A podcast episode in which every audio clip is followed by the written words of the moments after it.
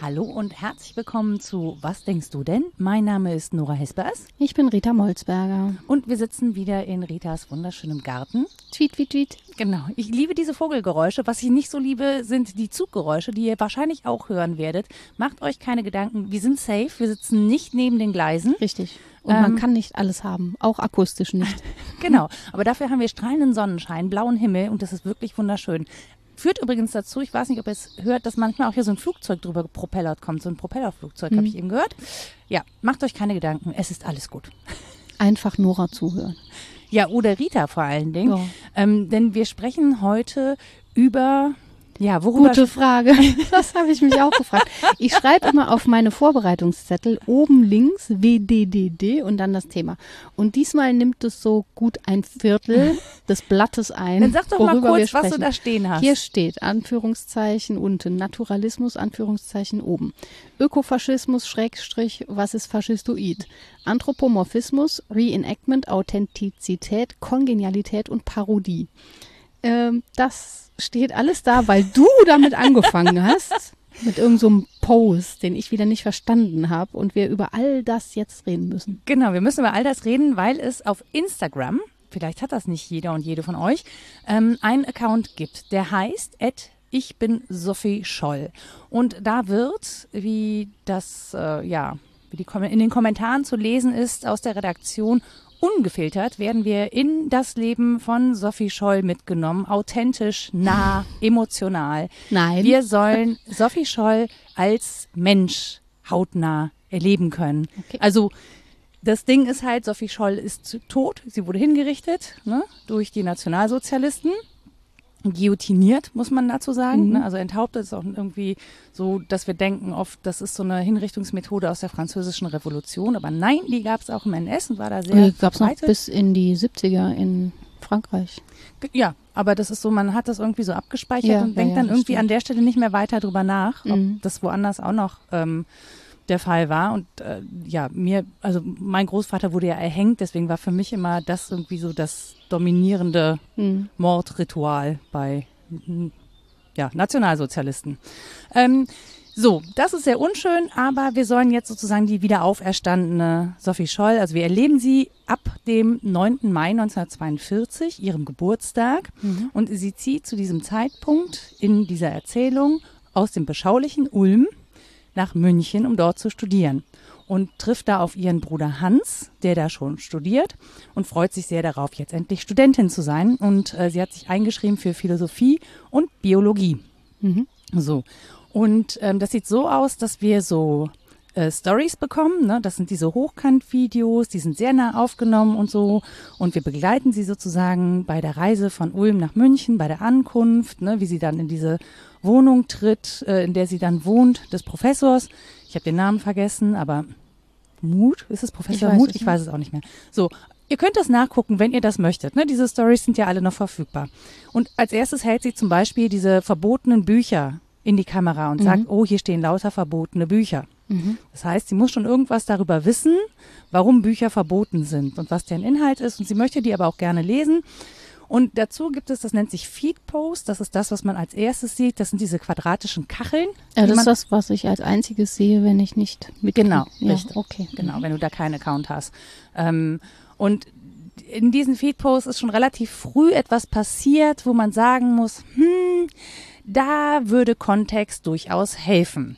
Da gab es nämlich einen Feedpost, ich muss den vorlesen, Sekunde. Da steht als Zitat von Sophie Scholl, manchmal bin ich versucht, die Menschheit als eine Hautkrankheit der Erde zu betrachten. Sophie Scholl. Und unter diesem Post gab es dann auch ähm, Kritik. Und die Kritik hieß, Leute, ihr reproduziert Ökofaschismus. Und ich kenne aber viele Menschen, die sagen, hä, warum ist es Ökofaschismus? Und da dachte ich, hey Rita, Ach so, deswegen steht da Ökofaschismus. Genau. nein, nein, ich, da war ich schon drauf vorbereitet. Nein, Ähm, aber ja. so, also warum ist es Ökofaschismus und warum gehört eigentlich zu diesem äh, Post-Text und zu diesem Zitat von Sophie Scholl eigentlich Kontext? Also warum kann man Mhm. das eigentlich gar nicht so weiter in die Welt reproduzieren. Ja, das macht das Thema halt so kompliziert, denke ich. Also erstmal gehört zu jedem Zitat Kontext, das wissen wir, außer man schreibt irgendwie Happy Birthday in Anführungszeichen, weil man meint, man hätte damit jemanden zitiert. Ähm, alles, was zitiert ist, muss in einen Kontext, da ist, bin ich wissenschaftlich, glaube ich, auf der sicheren Seite, das zu sagen. Das zweite ist aber, dass dieser Account ja, wie du es geschildert hast, eine Art Wiederbelebung einer historischen Figur Mhm. versucht, um sie uns nahe zu bringen. Und Mhm. da habe ich mich, das war so Teil eins meiner gedanklichen Reise, gefragt, welche Form der Vermittlung das ist. Mhm. Also es ist ja offensichtlich didaktisch gedacht. Man möchte etwas damit. Es ist nicht, weil sich eine Person eben in Sophie Scholl rein denkt und so leben möchte, sondern es hat einen didaktischen Auftrag. Dann ist die Frage, welcher. Dann dachte ich als erstes ans äh, Reenactment Mhm. Und habe mal nachgeschlagen, was das eigentlich ist, damit ich abgleichen kann, ob ich auf der richtigen Spur bin. Jetzt zitiere ich mal. Ein Reenactment ist, was das ist, ist klar, ne? eine Nachstellung. Das begann so mit dem amerikanischen Bürgerkrieg, dass man versucht, den nachzustellen. Ähm, aber interessant fand ich vor allen Dingen, das Zitat berechtigt ist, stets zu überprüfen, mit welchem Geschichtsbild operiert wird, mit welcher Zielsetzung, in welchem Kontext und mit welchen szenischen Mitteln Geschichte in Form eines Reenactments gemacht wird. Mhm. Geschichte wird gemacht mit einem Reenactment. Und das ist ja auch klar, ich wiederhole ja nicht, sondern ich reinszeniere. Mhm. Und in diesem Re steckt ja ganz vieles an eigener Interpretation. Und das Wort Inszenierung deutet auch schon dahin, dass Richtig. es eben nicht ungefiltert ist. Genau. So, damit ist gedacht, dass man eine möglichst akribische Rekonstruktion hinkriegt. Das ist schon so die Idee. Ähm, deswegen auch diese Idee von Authentizität. Das stand ja dann oben auch bei meinen Titeln dabei. Ähm, und dass es Teilhabe ermöglicht, und zwar über ästhetische Erfahrungen. Ich denke, das ist so der didaktische Auftrag. Üblicherweise ist das im Theater verortet, so ein Reenactment. Mhm. Also man, ich, klar, jetzt ist alles digital, da kenne ich mich einfach nicht gut genug aus. Ich nehme an, dass es auch eine theatrale Form irgendwie ist, digital vermittelt. Instagram kann man halt auf unterschiedliche Weisen betrachten, aber man müsste es, wenn es ein Reenactment ist, so in diesem Kontext betrachten, denke ich. Ja, nein. Also das Ding ist, ich ähm, habe auch Interviews mit den Schauspielerinnen Mhm. ähm, bis jetzt gesehen. Die Schauspieler habe ich bis jetzt noch nicht gesehen oder gehört in irgendeiner Form dazu. Und ähm, für die ist es eine besondere Form auch der Schauspielerei, weil sie sagen, das Schauspiel, das sie sonst machen, muss halt sehr reduziert werden. Was unter anderem daran liegt, dass die äh, Kamera so nah dran ist. Ne? Also Aha. wir haben ja, wenn wir uns äh, bei Instagram befinden oder überhaupt in sozialen Netzwerken, wir sind ja mittlerweile wirklich sehr nah dran an den Menschen aufgrund der Tatsache, dass sie ihr Mobiltelefon in aller Regel nicht mehr als eine Armlänge Abstand Ja, ja, von ihrem Gesicht Ah, entfernen, okay. also in diesem Mhm. Selfie-Modus. Dann ist es also nicht theatral im engeren Sinne. Genau, sondern Mhm. es ist eigentlich gena das genaue Gegenteil. Ähm, die müssen, damit es in irgendeiner Form authentisch wirkt, halt so wenig Schauspielern wie möglich. Also sie müssen Mhm. sich wirklich so sehr in die Rolle einfinden, ähm, dass es nicht mehr wirkt, als wären sie in einer Rolle. Das Und ist- eine ja. große Leistung, finde ich. Ja, Also um absolut, mal was klar. Positives dazu zu sagen, die schauspielerische Leistung, die da erbracht wurde und auch ähm, die Dramaturgie und Regie, die da geführt wurde, das ist wirklich eine sehr herausragende Leistung. Das ist in der Form, glaube ich, so ähm, ja, es ist schon, die haben schon Vorbilder, ne? Es gab ja diese Eva-Stories, ähm, die, wo ein jüdisches, ungarisches Mädchen begleitet worden ist auf dem Weg eben äh, zur, zur Ermordung äh, im Holocaust. Ähm, so, also es gibt da schon Vorbilder, aber das ist schon dadurch, dass sie ja über den Zeitraum von zehn Monaten auch erzählen worden. Also wir werden jetzt sozusagen Echtzeit in die letzten zehn Monate des Lebens von Sophie Scholl mitgenommen. Ähm, das ist schon eine besondere Form der Ja. Inszenierung, weil es natürlich Inszenierung ist, aber eben die Theatralik sehr zurückgenommen werden muss. So, und dann war ich ja da. Das beruhigt mich sehr, nämlich auf dem richtigen Weg. Ich hatte auch das Gefühl, das ist kein richtiges Reenactment. Ich kenne es nicht gut genug, aber ich habe mich dann in diesem Themenfeld mal weiter umgetan, um überhaupt rauszukriegen, was das denn nun sein könnte. Um ordentlich drüber zu sprechen, muss ich irgendwie wissen, worüber ich spreche. Und das ist bei diesem Thema ein echtes Problem, finde ich. Ich habe es nicht so richtig gut rausgekriegt. Es gibt auf jeden Fall andere Formen, die vielleicht passender sind. Ich weiß es nicht genau. Also, es gibt die Form des Historiotainments.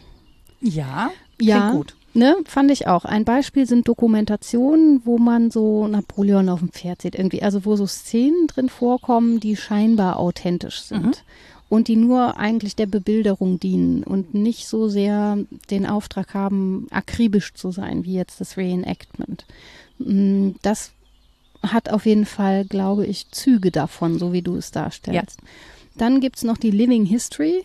Das ist zum Beispiel ein Freilichtmuseum, sich also in Umgebungen zu bewegen, die so nachgestellt sind und mhm. Geschichte zu leben. Ähm, ich dachte auch an diese Mittelalter-Inszenierungen auf Märkten, die wirklich mit Mittelalter, also Entschuldigung für alle, die da Fans sind, aber es hat, glaube ich, jetzt nicht so arg viel mit Mittelalter zu tun. Es ist ja auch egal. Das ist nicht schlimm. nicht annähernd so. Ja, das und auch sonst so das Tragen von Digitaluhren. Naja, es, aber das ist ja alles, selbst wenn man das vermeidet, die wissen das, ne? Die ja, machen ja. das auch mit, mit Freude und mit Abstand und Reflexion. Also das empfinde ich da immer als ganz angenehm, diese Mischung aus, ja, ja, ist heutig, aber wir tun mal so, als ob oder sich als Wikinger verkleidet irgendwie mhm. auf die Mappe zu hauen, kann man alles machen. Aber ist ja schon auch nochmal was anderes mhm. als das, was wir hier finden.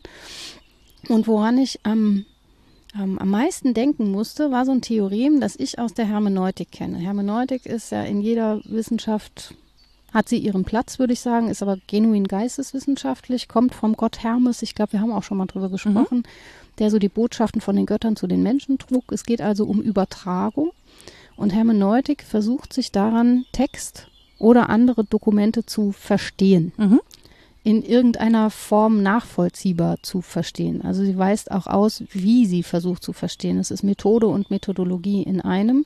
Und es gibt ein Konzept in der frühen Hermeneutik bei Friedrich Schleiermacher. Das ist schon also echt eine Weile her. Ne? Und dieser Gedanke kommt aber auch immer mal wieder in der Geschichte auf, ist aber in letzter Zeit, dachte ich, obsolet geworden, ist er aber nicht, nämlich der Gedanke der Kongenialität.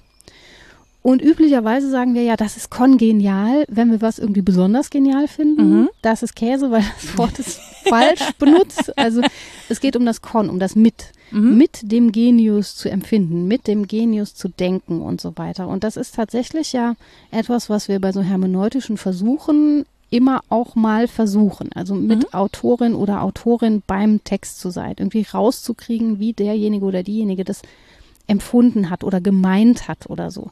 Das ist im Prinzip ja so, wie ich das in meinem Buch mache mit meinem Großvater, ja, ne, genau. wo ich so versuche nachzufühlen, was er denn empfunden hat, während ja. er diese Briefe schreibt, was übrigens auch nicht ähm, das ist nicht so die angenehme Form des Nachempfindens, ne? weil nee, es wirklich genau. da auch um, um, um tiefe und sehr abgründige Gefühle geht. Ja, und weil du eben nicht nur bei den Gefühlen bleibst, sondern weil du ja immer die andere Ebene mitlaufen hast, mhm. weil du ja versuchst zu reflektieren, wie welche Gefühle zustande kommen, warum du sie jetzt hast und warum das etwas anderes ist, als sie vor mhm. Jahrzehnten gehabt zu haben. Du bist ja dieses Kontextes die ganze Zeit bewusst. Mhm. Und so ist das in der Kongenialität, so wie sie in der Hermeneutik verwendet wird, auch. So ist das aber, wenn ich es richtig verstehe, bei diesem Account nicht. Also dieser Abstand wird zumindest nicht klar thematisiert oder wie habe ich das zu verstehen? Weil in der Hermeneutik geht es darum, das Verhältnis von Kunst und Geschichte zu thematisieren. Also wie ist dieses Kunststück, was sich da, und sei es der Film oder die eigene Doku, mit Geschichte verbandelt. Das, und das ist, wird thematisiert. Genau, und das ist, glaube ich, der schmale Grad, auf dem die sich bewegen, mhm. weil sie möchten natürlich, also das Ding ist auch zugeschnitten. Ne? Also es ist, die Zielgruppe ist ganz klar definiert. Die Zielgruppe sind junge Frauen. Also, weil die sich auch einfühlen oder warum? Das, das, kann ich nicht, also die Begründung kann ich nicht genau sagen, aber sie möchten natürlich, sie möchten sozusagen eine nahbare Identifikationsfigur okay. ähm, schaffen, mit der man sozusagen miterleben, mitempfinden, mitwachsen kann, auch mhm. in, äh, in der Kritik und so. Und aktuell ist es halt so, ähm, dass da so eine Art Heldinnenverehrung stattfindet. Mhm. Also Sophie Scholl hat halt so richtige ähm, Hardcore-Fans. Das erlebt man erst, wenn man in den Kommentaren ist. Und das ja. ist halt nochmal eine zusätzliche Ebene bei sozialen Netzwerken, die unbedingt mitgedacht werden muss, uns eigentlich auch von Anfang an. Denn es geht eben nicht nur ums Senden. Und da sind wir in einem anderen Medium als im Film. Der Film wird halt gerne herangezogen, ähm, auch in der Argumentation, dass man sagt, na ja, lassen Sie, lassen Sie sich das Projekt doch erstmal entwickeln. Wir sind ja jetzt erst in Minute fünf, sechs, zehn im Film. Also mhm. in einem Film wären wir so. Das Ding ist aber genau dieser Zeitstrahl. Ne? Also wir verbringen jetzt, obwohl wir erst in fünf, Minute fünf des Films sind, verbringen wir jetzt schon fast vier Wochen, nee, mhm. drei, ne? Vom 9. Mai, nee, drei Wochen, ne? Mit dieser Person mhm. Sophie Scholl, die uns jeden Tag irgendwie Einblicke in ihr Leben gibt. So, sehr Mhm. nahbare Einblicke. Also wir erleben sie zum Beispiel, im Prinzip gehen wir mit ihr und ihrem Fritz Hartnagel ins Bett. Ne? Mhm. Wir erleben sie sozusagen im Selfie-Modus, während sie knutschen. Rita macht ein, ein Gesicht. Ich habe ja immer so Probleme damit. So Ja. Zugängen. Na, naja, ich, ähm, also mir wurde gesagt, ich bin da auch, glaube ich, raus, einfach von der Zielgruppe her, dass eine junge Zielgruppe mit solchen Themen irgendwie viel unbedarfter umgeht und viel offener und so. Ach so, nee, es ist nicht das Thema ins Bett gehen. Ich finde das also, also ja. es ist- Ja, genau. Ja, naja. ich, ich habe ähnliche, ähnliche Gedanken dazu, dass ich denke, muss das sein, um mir eine Person nahbar zu machen? Auf der anderen Seite, wenn es in so einer jungen Generation irgendwie so Standard ist, wenn das deren Zugang ist, ähm, mu- muss ich das jetzt einfach akzeptieren. Ja, oder es ist gar nicht generationell, sondern individuell und manche können damit viel anfangen. Genau, möglicherweise ja. ist es auch das. Also deswegen ist es bei mir so, ich kann nur sagen, ich persönlich empfinde das als seltsam. Ich brauche das nicht, um mir eine Person als Mensch vorzustellen. Ähm, so, leicht voyeuristisch und soll es auch sein, richtig? ja, genau. Okay. Also es soll wirklich darstellen, dass sie eine junge Frau ist, die Spaß am Leben hatte. Also ne, nicht so eine, nicht so ein, keine Ahnung, Lamm, das zur Schlachtbank geführt wird, Mhm. sondern eine junge Frau, die eigentlich vor allen Dingen leben wollte. Mhm. Und ähm, das heißt, ich, ich erlebe sie auch beim Leben. Und zu diesem Leben gehört natürlich auch Liebe und Sex. Ja, ist ja und legitim. Genau, Mhm. so. Und, Mhm. und da muss ich sagen, das kann ich natürlich als Argument nachvollziehen. Ich brauche das so präsent nicht, um zu begreifen, dass jemand Mensch ist, aber möglicherweise hat sich da auch schon was verändert. Mhm. Ne? In der, auch durch die Rezeption, auch das, durch das, womit junge Menschen dann eben aufwachsen, die diese Medien benutzen. Ja, und das Rezeptionsästhetik ist auch echt ein Punkt bei der Sache. Ne, Ja. so, das, das finde ich, das kann man einfach so, da kann man verschiedener Meinung sein, ohne dass es jetzt eine, ähm, ein wertendes Kriterium ist, ob das Mhm. ein gutes oder ein schlechtes Projekt ist. Ne? Mhm. Das, das sind Empfindungen, die darf man haben, die sind völlig legitim, in beide Richtungen. Das Ding, das fängt halt an, wo es in den Kommentaren einfach weitergeht. Und in den Kommentaren erlebt man halt wirklich so eine, so ein absolutes Fansein. Also so eine völlige Distanzlosigkeit auch. Und ja, Fan kommt ja von Fanatic, ne? Genau.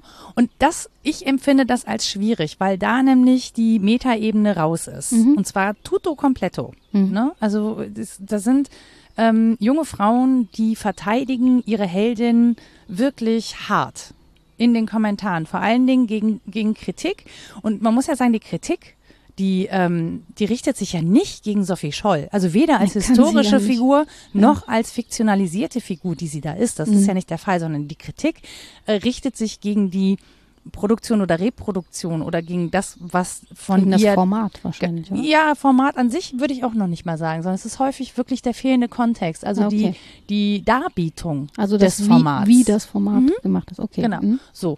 Ähm, und das, das äh, wird, die Kritik wird, ähm, das wird auch geäußert als störend empfunden. Also man möchte Ja, ist sie ja auch. also, ernsthaft. ja, ja, aber es ist eher, das ist, man hat eher so das Gefühl wie, du sitzt im Kino und dann ist da so jemand, der Dann sitzt so souffliert die ganze Zeit neben dir und sagt, Kontext. das stimmt gar nicht. Ja, nee, da muss man aber dazu wissen, das und so.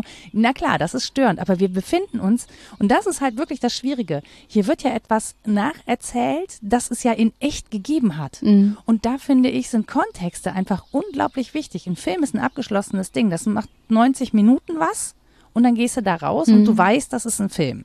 So, das ist aber jetzt so nah an dir dran und so, so sehr auch Teil deines Lebens, Mhm. in dem du auch interagierst und so, ähm, dass ich finde, da eine andere Ebene mit reinspielt.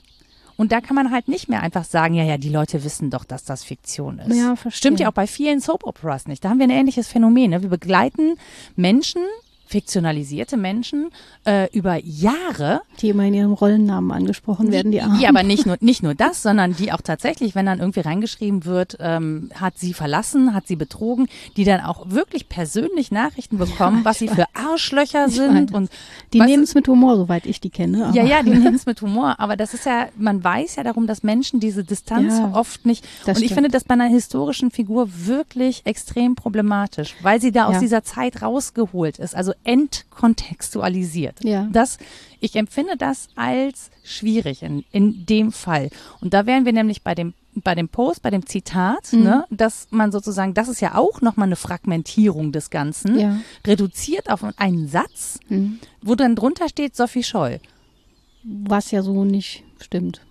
Ja, weil, Weil, ja, hast du ja eben gesagt. Dann sag nee, hab es ich, auch. ich hab's noch nicht gesagt. Sag los. Los. Na, ich weiß es auch nur interessanterweise, weil jemand das in die Kommentare geschrieben hat, dass nämlich der Ursprungsgedanke, äh, der da zitiert wird, eben nicht von Sophie Scholl ist, sondern von Friedrich Nietzsche, der ihn Zarathustra in den Mund gelegt hat. Genau, in den Mund gelegt, also auch schon wieder nicht Nietzsche selbst. Und es ist ein Gedanke, der noch sehr viel älter ist. Da habe ich dann auch recherchiert. Ich weiß jetzt auch nicht, ob ich jetzt die Ursprungsquelle aufgetan habe. Das gibt es wahrscheinlich schon sehr lange, ein solches Denken. Aber ganz prominent geworden ist damit, so nämlich das korrekt sage, lese ich auch das ab, 1798 Thomas Malthus. Ähm, der hat geschrieben Essay on the Principle of Population, das Bevölkerungsgesetz. Das kommt übrigens dieses Jahr neu raus, bin ganz gespannt. Ah. Ähm, wird natürlich kritisch editiert und das lese ich dann gerne nochmal. Ähm, der geht von drei Prämissen aus. Also wir befinden uns im industrialisierten England jetzt, um Oh, das Kontext. historisch zu kontextualisieren. Haha. Ne, und die Industrialisierung so etwa 1815, 1820 bis 1900. Geschrieben ist es, wie gesagt, schon 1798. In England ging es ja auch ein bisschen früher los als in Deutschland mit der Industrialisierung. Und wir sprechen hier von einer Zeit, ich mache das jetzt ganz grob für Menschen, die vielleicht nicht so im Historischen drin sind, Ja, mich so. wo, ähm, ja, das weißt du, glaube ich, alles auch, wie unsere HörerInnen auch, aber es hilft trotzdem. Also wir befinden uns in einer Zeit der Verstädterung, der Bildung von Ballungszentren in allem ähm, und der damit zusammenhängenden krassen Verelendung ähm, der Arbeiterschaft, die später ne, das Proletariat, Lumpenproletariat auch genannt. Ähm, wir befinden uns in einer Zeit, wo Armen, äh, ein P für Pauperism, Pauperism aufgenäht wird in England und wo ihnen die Bürgerrechte aberkannt werden. Siehst du, sowas wusste ich zum Beispiel nicht. Hm, ja, ja, ja. Ich lasse das mal so stehen. Jetzt hab ich cringe. Ja, klar. Ähm, Nicht cool.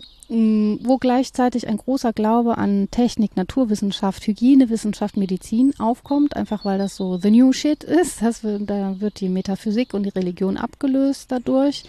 Ähm, eine Zeit, in der die kapitalistische Produktionsweise Urstände feiert, einfach weil die Maschinen dafür da sind. Der Mhm. Klassiker hier mit der Dampfmaschine und so weiter. Also Mhm. die Produktionsweisen werden ähm, konsequent umgestellt. Ähm, und man geht im Zuge dieser geistigen Entwicklung des Glaubens an Naturwissenschaft und Gesetzmäßigkeiten auch davon aus, dass es allgemeingültige Gesetze kultureller Entwicklung gibt. Mhm. Das ist ganz spannend, weil das ist so ein Theorem, mit dem immer mal wieder operiert wird und Malthus fällt, glaube ich, in dieses äh, Feld, aber das können wir gleich besprechen. Und vor allen Dingen ähm, befinden wir uns auch in einer Phase des entfremdeten Arbeitens, also wo ähm, große Teile der arbeitenden Gesellschaft einfach äh, zwölf Stunden ist so die Regel, Kinder auch. Ähm, Kinderselbstmord ist ein Thema, Ah. riesig, ähm, weil die einfach zu viel arbeiten müssen. nein. Das Familienbett ist noch ein Thema, wird dann aber abgeschafft wegen Hygienevorstellungen. Mhm. Gleichzeitig wohnen aber neun Leute auf 14 Quadratmetern und so ein Kram. Und das muss man, glaube ich, alles so im Hinterkopf haben, wenn man jetzt drüber spricht, wie ähm, Malthus sich des Problems annimmt. Also der ist Pfarrer und man kann das Gefühl haben, dass das irgendwie wenig Menschen zugewandt und wenig theologisch gesichert ist, so wie wir das kennen. Mhm. Es ist aber alles gut gemeint, fürchte ich. Also das, ja, ich sage das Ja, ich absichtlich weiß. so mit so einem, na, Ja. ich stelle es erstmal dar. Also er ist der festen Überzeugung, dass der Staat keine Almosen mehr hergeben sollte, dass er die Armen nicht unterstützen sollte. Mhm. Aufgrund von drei Prämissen. Erste Prämisse, der Nahrungsmittelzuwachs ist immer linear. Mhm. Zweite Prämisse, Bevölkerungszahlwachstum ist aber geometrisch. Mhm. Also verdoppelt sich oder so. Also ist halt nicht linear. Und drittens, dritte These, die dazukommt, die Unterschicht reagiert auf materielle Verbesserungen ihrer Lebensbedingungen immer mit mehr Kindern. Also mit höherer Geburtenrate. Was seiner Theorie nach dazu führt, Mhm. dass zu, die Erde zu viele Menschen tragen muss. Mhm. Ähm, ja, er schreibt recht deutlich, es werden immer Menschen hungern müssen. Und es ist eigentlich gut, wenn es weniger Menschen gibt, sozusagen. Also Mhm. gerade von der armen Schicht ist es besser, wenn sie nicht so viele Kinder kriegen. Und das ist was, ja, nu, also Ja, wir- ja, ich weiß, es ist alles es in die so Zeit eingebettet, aber es ist trotzdem, Ja, wenn man es hört. Man muss es in die, über die Zeiten dann aber auch übertragen, also Ja. was so äh, Afrika und genau, daran äh, muss ich nämlich 80er gerade Jahre. denken. Ja, ja, das kommt dann auch alles und da entzünden sich dann die Gemüter dran, weil die einen sagen, ja, so nicht, ne? Das ist ja nicht nur übergriffig, sondern übergriffig, sondern menschenverachtend. Ja. Genau, die anderen sagen, na ja, aber es ist ja nun so, dass wir nicht unendlich Ressourcen haben und ich würde es gern erstmal neutral betrachten, Mhm. diesen ganzen Diskurs und habe das Gefühl, es geht eigentlich um zwei ähm, Thesen zu diesem Problem, das Mhm. ja da ist, das Problem. Und die eine These ist, ähm, es ist ein quantitatives Problem. Mhm. Die Erde kann nur so und so viel hervorbringen. Das ist übrigens alles kurz vor Erfindung des Kunstdüngers. Das hat die Sache dann nochmal entspannt, der Kunstdünger, der, weil man dann ähm, ja einfach sehr viel mehr produzieren konnte. Aber dass man da jetzt auf Kunstdünger in Kontext kommt, ist auch so, wie du denkst so, hä? naja, damit Ja, kann man ja, dann, ist ja, es total logisch, aber es ist ja, ja, deswegen, crazy. Ja, das stimmt. Das geht mir auch oft so. Und jetzt geht's aber wieder um, aktuell ja um die Frage, wie ist das mit Düngungsmitteln, mit Genveränderungen und so weiter. Mhm, genau. Also man kann entweder so argumentieren, äh, Ressourcenverbrauch, Platzmangel ist ein Problem, das ist alles quantitativ, oder man kann argumentieren, und da gibt es gute Gründe für, es ist eine Frage gerechterer Verteilung und sozialer Gerechtigkeit. Mhm. Engels ist einer der ersten, der das auffassen wird ähm, als soziale Frage oder als Antwort auf die soziale Frage. Marx auch. Bei allem Materialismus ähm, würden die immer sagen, es sind Verteilungsprobleme. Es Mhm. ist nicht so sehr, dass die Erde nicht mehr kann. Aber diesen quantitativen Zugang und die Problemstellung daran festzumachen, dass die Erde vielleicht nicht so viel tragen kann, das ist hier das erste Mal so form vorformuliert Mhm. Und ähm, ist bei Nietzsche im Zarathustra sicher nochmal reformuliert und es hat viele beschäftigt. Mhm. Gerade weil sie die Verelendung vor Augen hatten und natürlich nicht erleben wollten. Malthus selbst hat daraus seine Schlüsse gezogen. Das fand ich auch ganz spannend, wenn das stimmt. Das habe ich nicht, ähm, das habe ich nur in einer Quelle gelesen, das müsste ich erhärten.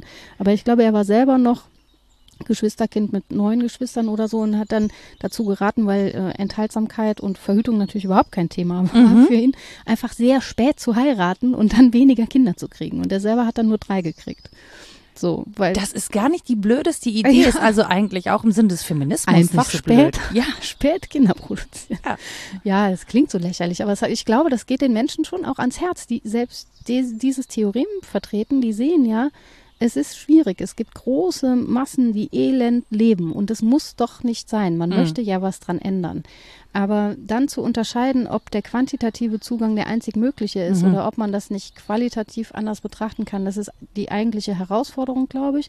Und wenn man all diese Kontexte, ich habe jetzt sehr lange geredet, nee, aber es ist sehr, man, sehr spannend. Wenn man die weglässt bei diesem Zitat, dann hat man direkt so eine Anmutung von, "Ugh, das kann man aber doch so nicht sagen. ja, Völlig zu Recht, wobei die Formulierung ja auch nicht ist, die Menschheit ist eine Hautkrankheit der Erde, sondern die Formulierung ist, manchmal bin ich versucht, die Menschheit als Hautkrankheit der Erde zu betrachten. mhm. Ich glaube schon, dass das nochmal eine andere Aussage ist. Es gibt sicher auch die, da würde ich dann dem Ökofaschismus eher äh, unterstellen, die Aussage, Menschen sind eine Hautkrankheit der Erde. So, ich Mhm. habe Plack, treffen sich zwei Planeten, der alte Witz, ne? Mhm. geht vorbei, ich habe Mensch.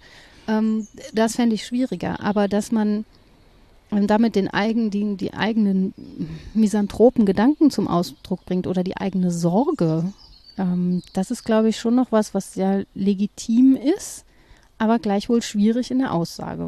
Ja, weil sie eben, weil sie eine dekontextualisierte Aussage ist. Und das zweite Problem, also diese Aussage wurde noch nicht mal so viel, ähm, so viel kritisiert, sondern vielmehr das, was dann darunter passierte in den Kommentaren, weil da wurde sich, da wurde das eben nicht äh, als Ne, als als definiert, Mhm. ne, also nicht so phänomenologisch, sondern tatsächlich diskutiert auf einer biologischen Art und Weise. Und dann, und jetzt kommt nämlich die Ebene, ähm, über die wirklich hart gestritten wird. In diesen Kommentaren antwortet in Anführungsstrichen Sophie Scholl selbst. Aha. Und die geht, also ne, es gibt so, sozusagen im Community Management, das ja immer aus mehreren Personen besteht. Es ist nicht die eine Person, sondern es ist immer ein Team. Es geht auch gar nicht Stimmen anders. die sich dann ab, was sie jetzt Die schreiben, müssen sich oder? abstimmen, aber Ja. du, da arbeitest halt im Schichtdienst. Ne? Also dieser Mhm. Account hat inzwischen weit über 900.000 Followerinnen und Follower. Ne? Mhm. Es kommen unter einen Post über 500 Kommentare. Ich mache seit über zehn Jahren Community Management. Das ist, und das muss ich wirklich an der Stelle wirklich sagen, das ist ein wirklich, wirklich krasser Job. Mhm. Und die, glaub die ich, ja. Leute sollen halt, die das machen, die sollen halt die Quellen studiert haben, ne? also die sollen die Briefe kennen.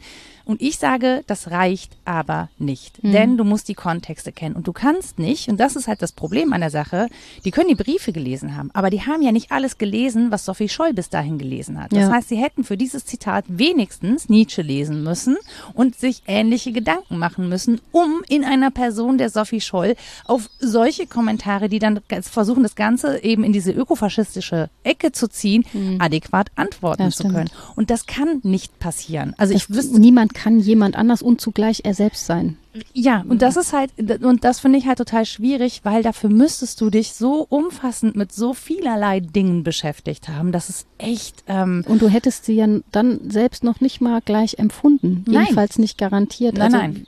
Wie soll ich ich Nein. sein und noch jemand anders. Aber das hieße halt, was, was dem hätte vorausgehen müssen, ist zum Beispiel schon mal ein Bewusstsein dafür, was das für ein Zitat ist ja. und in welchen Kontext dieses Zitat gehört. Mhm. Nämlich, dass man transparent macht, Sophie Scholl hat Nietzsche gelesen. Muss sie. Ja, oder kennt diesen Gedanken. Oder kennt diesen Gedanken ne? oder kennt diesen Text. Ne? Ja. So, also ähm, das ist ja irgendwie, ja, das muss man irgendwie miterzählen, finde ich. Mhm. Und sie kann ja auch bekannt gemacht worden sein, weil irgendwer in ihrem Freundeskreis das gesagt hat, der aber nicht gesagt hat, das hat übrigens eine Quelle und so weiter. Also, ja, aber, sie, aber wir wissen es halt heute. Ja, und sie hat vielleicht unwissentlich zitiert oder sogar den Gedanken reformuliert. Manchmal denkt man ja, wow, jetzt hatte ich mal einen Gedanken, dann sagt jemand, ja, aber das steht schon da und da.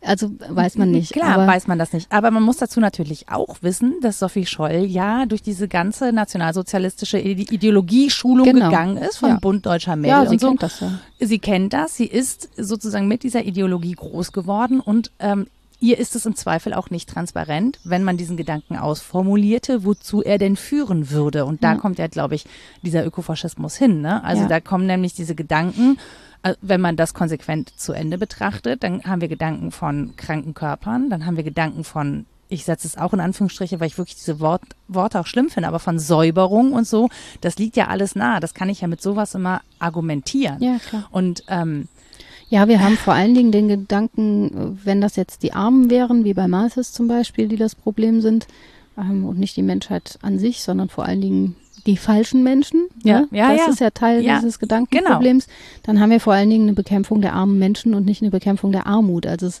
ja. setzt halt an der Stelle an, wo systematisch nichts zu gewinnen ist. Mhm. Genau. Um es nochmal vorsichtig zu formulieren. Ja. Ne? Und wenn man das nicht klarlegt, wird es schwierig. Ich habe ein Problem mit diesem Zusprechen von faschistoidem Gedankengut, weil, mhm. weil ich mich auch gefragt habe, was ist faschistoid? Es ist ja, wir sprachen in den Mails hin und her kurz von der Nazi-Keule, die wird ja immer dann rausgeholt, wenn man ja. jemand diskreditieren will und dann nennt man es Cancel Culture und dieser ganze Quatsch. Da würde ich gerne drumrum argumentieren jetzt. Ja, machen wir Und ähm, einfach mal dem nachgehen, was Faschismus eigentlich ist. Also bitte. Oder die Frage, wann man was Faschistoid nennt, ist ja nochmal anders. Mhm. Man nennt es Faschistoid immer, wenn man was abqualifizieren will. Klar. Also man nennt es nicht einfach so, weil man eine Aussage über Inhalte machen will. Also schon auch, aber man will vor allen Dingen sagen, es ist böse. es ist richtig böse und es ist auf eine miese Weise böse. Ja, wobei ich der Person, die das dann gesagt hat, ich möchte einen Kontext noch herstellen. Ja. Also das bezog sich vor allen Dingen auf diese Kommentierung unten drunter und nicht auf das Zitat ja, ja. selber und auf die sich anschließende Kommunikation. Plus, dass diese Person sich auch wirklich sehr gut mit so Sachen auskennt wie Ableismus und so. Mhm, okay. Und dann haben wir ja natürlich, ne, die Aktion T4, also ne, die Vernichtung unwerten Lebens. Es tut mir leid, ich muss euch das so sagen. Ich finde diese, diese, diese Nazisprache ganz schlimm. Ich reproduziere sie sehr ungerne, aber ich ist finde, aber nötig für genau, den historischen Kontext. In dem Kontext muss man das einfach, glaube ich, einfach so klar sagen. Ja. So und ähm, das ist jetzt nicht so, dass die, dass das eine Person ist, die das sozusagen per se, um es als böse zu qualifizieren, sondern sie hat da auch selber Nein, einen klar. Hintergrund und einen Kontext. Ja, ja, klar. So. Also wenn man sich mit Ableism beschäftigt, dann muss man ja auch das Gefühl haben und völlig zu Recht haben, dass vieles an dem, was die eigenen Gedanken umgibt, faschistoid ist, weil es faschistoid ist. Das ist ja kein falsches Wort. Ja. Ich würde dem nur gerne auf den Grund gehen, um es besser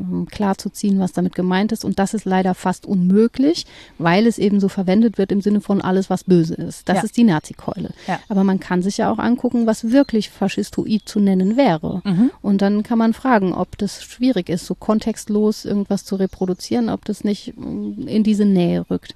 Und der Faschismus kommt ja nur erstmal von, von Fascio, vom Bund, also aus dem italienischen, Mussolini und so. Die Titanic hat übrigens mal äh, aufgespießt, dass eine Todesanzeige veröffentlicht wurde. Da hieß jemand Adolf Benito. Das muss man sich Oh mal Gott. reinziehen. Was waren das für Eltern? Da kann man, glaube ich, von Faschismus reden. So, möglicherweise. Im engeren Sinne, genau. Und ähm, die Rede vom Faschismus in der Faschismusforschung hat auch zwei, zwei Zweige mindestens. Also sie hat sehr viel mehr. Ich versuche es jetzt ganz einfach. Das eine ist, den Faschismus generisch zu verstehen, so wie das generische Maskulinum, also so als ein Allgemeinbegriff, ähm, und zu fragen, was der ideologische Kern dessen ist, also was ist allen unterschiedlichen Faschismen ideologisch gemein. Mhm. Und das ist vor allen Dingen dieses Führerprinzip natürlich, ne, was mit Mussolini spätestens etabliert ist, was wir aber auch überall sonst finden. Oder es gibt die, ähm, die Richtung zu sagen, es ist historisch beschränkt, meinetwegen auf Deutschland, Italien, Japan, Mhm. wobei man dann über Chile und Spanien und auch so, also aber man Ja. würde es an den historischen Beispielen Mhm. dann klarziehen und könnte dann von Faschistoid nur reden, wenn es eine ähnliche Form ist wie die, die historisch aufgetreten ist und Mhm. müsste auch klarlegen, wo die Ähnlichkeiten sind. Wenn man es generisch benutzt und also im Sinne des ideologischen Kerns, dann gibt es eben schon sowas wie, wenn nach Führerprinzip gedacht wird, wenn es darum geht, andere Meinungen zu eliminieren, bis hin zu jeder Form der Elimination, ähm, dann kann man das Faschistoid nennen. Mhm. So, in diesem Sinne. Und in diesem Sinne kann man natürlich dann sagen, das ist Ökofaschismus, Mhm. Ähm, weil er sozusagen bündelt, das Fascio, ne, das, das Bündel eng strickt und das Bündel soll ja auch gebündelt sein, damit es hart ist, damit es Mhm. gegen was anderes verwendet werden kann, damit anderes Also diese Vergemeinschaftung, die da drin steckt, die Ja. viele Leute exkludiert. Ne? Also das, das, äh, Ja. also in dieser Bündelung steckt ja vor allen Dingen auch die Exklusion bestimmter Ja. Menschen, die man nicht in dem Bündel haben will. das war früh auch schon im Römischen Reich, war der Fastio dieser Stab, der aus mehreren Routen bestand, immer ein Regentschaftssymbol, also Mhm. so eine Art Zepter, weil, aus Gründen, ne, weil man dann sagen kann, hier zusammen. Ich habe sie alle in der Hand. Ein Ring sie zu knechten, Ja. ein Stab. So, oder wir sind nur stark, wenn wir zusammenstehen. Das ist ja, Ja. die Positivformulierung. Ne? Ja, oh ja, oh, oh, Ja, oh. ja, Das, also- das ist aber tatsächlich das, was mein Opa mütterlicherseits, womit der seine Kinder dann auch erzogen hat. Ja, ne? ist Das- auch faschistoid. Ja, ja, also im, absolut. im, im Wortsinne. Der ist, der ist im NS groß geworden, der hat diese ganze Nummer auch durchlaufen. Natürlich ist, also ist völlig unzweifelhaft, Ja, dass das NS-Ideologie ist. Ja, ja. Ja, jedenfalls in der Faschismusforschung, ähm, wenn ich das richtig verstanden habe, würde man sogar sagen, dass dieser Begriff für das, was in Deutschland passiert ist, unter dem Label des Nationalsozialismus, mh, mit Faschismus nicht gut beschrieben ist. Mhm. Zumindest gibt es Meinungen, die das so sagen, mit dem Grund, weil ähm, für den Nationalsozialismus natürlich auch das Führerprinzip äh, wichtig war und zentral war, weil wir dann aber nicht klar kriegen, dass die, die ich mache wieder Anführungszeichen, Rassenlehre und ähm, der Holocaust und alle seine Spielarten von Shoah bis ne, allen möglichen Genozid-Tötungen, genau, ähm, da nicht mit drin sind. Also wenn wir uns nur darauf kaprizieren, faschistisch ist, was diesem Führerprinzip folgt, Mhm. dann haben wir das zumindest gedanklich nicht benannt und dann ist es eigentlich sogar zu wenig, um Mhm. diese Schrecken darzustellen. Und insofern sollte man äh, vorsichtig sein mit der Benutzung dieses Begriffs, glaube ich, wenn Mhm. man nicht klarlegt, wie man es verwendet. Dass man aber sagt, dieser Gedanke, die Welt kann nur einige wenige, nicht wenige, sie kann viele, aber sie kann nicht so viele tragen, wie sich reproduzieren, legt einfach den Gedanken auch nahe, okay, wer soll denn dann nicht dazugehören? Mhm. Und nicht nur, wer wird nicht dazugehören, die, die automatisch ausgesondert werden, wie Malthus das vor Augen hatte, die Armen sind halt so die Gelackmeierten, das sind die, die arm dran sind, im Wortsinne. Mhm. Ähm, das macht er ja gar nicht normativ, die sollen das sein oder so, sondern das ist eben so. Bei Mhm. ihm ist es nicht normativ, aber es schließt sich sehr schnell an, dass man normativ wird und fragt, welche Menschen haben denn jetzt das Recht, teilzuhaben an den Mhm. Privilegien und welche Ja, nicht. oder sich zu vermehren, ne? Genau. Also an der Stelle. Ja, die Ein-Kind-Politik in China, Mhm. jetzt Zwei-Kind-Politik, alle diese Dinge, die gehören mit in diesen Kontext. Und deswegen sehe ich das wie du, wenn man die Kontexte da nicht aufmacht, ist es eigentlich, ähm, insbesondere wenn man es didaktisch meint, vielleicht noch irgendwie gut gemeint, aber auf jeden Fall beschissen gemacht, tut mir leid. Ja, und das ist halt wirklich, das ist wirklich die Nummer. Und dann wird halt argumentiert mit, man möchte nicht mit Quellen die Fiktion brechen. Ich kann das aus einer künstlerischen, Ja. künstlerischen Perspektive, kann ich das nachvollziehen, dieses Ja. Argument. Ja, klar. Aber es ist einfach, ich finde es wirklich hochproblematisch, das nicht zu tun an der Ja. Stelle oder auch äh, äh, ne, aus diesen Gründen finde ich es hochproblematisch, das überhaupt als einzelnes Zitat Ja. so auszuwählen. Also auch das Argument mit der Kunst, das ist ganz schön zu sagen, ja, aber das ist Kunst. Da macht man sich aber auch zu leicht mit, um nochmal über die Hermeneutik zu sprechen, die ja eben auch um das Verhältnis von Kunst und Geschichte ringt. Und auch Kunst ist etwas, was menschliche Hervorbringung im Sinne von Kultur in Kontexten ist. Und im Herzen der Hermeneutik hat Gadamer argumentiert, ähm, dass Hermeneutik immer von der Vielfalt des Meinbaren ausgehen muss, dann aber Maßstäbe entwickeln muss, warum ein Kunstwerk so inter zu interpretieren ist und aber auch nicht anders. Also es gibt ja so Grenzen auch Mhm. des, des Interpretierbaren. Da haben wir uns im Deutschunterricht, glaube ich, alle dran gestoßen, mehr oder weniger, weil es so ein ganz rudimentäres Verständnis von Hermeneutik nur gab. Also bei mir war das so. Es wurde nie so reflektiert vermittelt, sondern es ging darum, aus dem Kunstgegenstand das rauszuholen, was die Autorin gemeint haben könnte. Und das ist einfach Quatsch. So. ich habe ja im Kunstunterricht vor allen Dingen gemalt und Dinge produziert und mit Kunstgeschichte hat man uns gar nicht belästigt. Also ja, ja, das geht natürlich auch. Aber im Deutschunterricht hatte man das häufig, oder? In Gegenwart des Kunstwerkes, also eines Gedichtes oder eines Ach so, ja, Romans. solche Kunstwerke, genau, ja. Aber Ja. das habe ich, ähm, also da bin ich irgendwie. Bei uns war auch der Kunstzugang so Ja, ähnlich. leid, also nee, leider nein. Expressionismus, wo ist es dunkel, wo ist die Industrialisierung? So.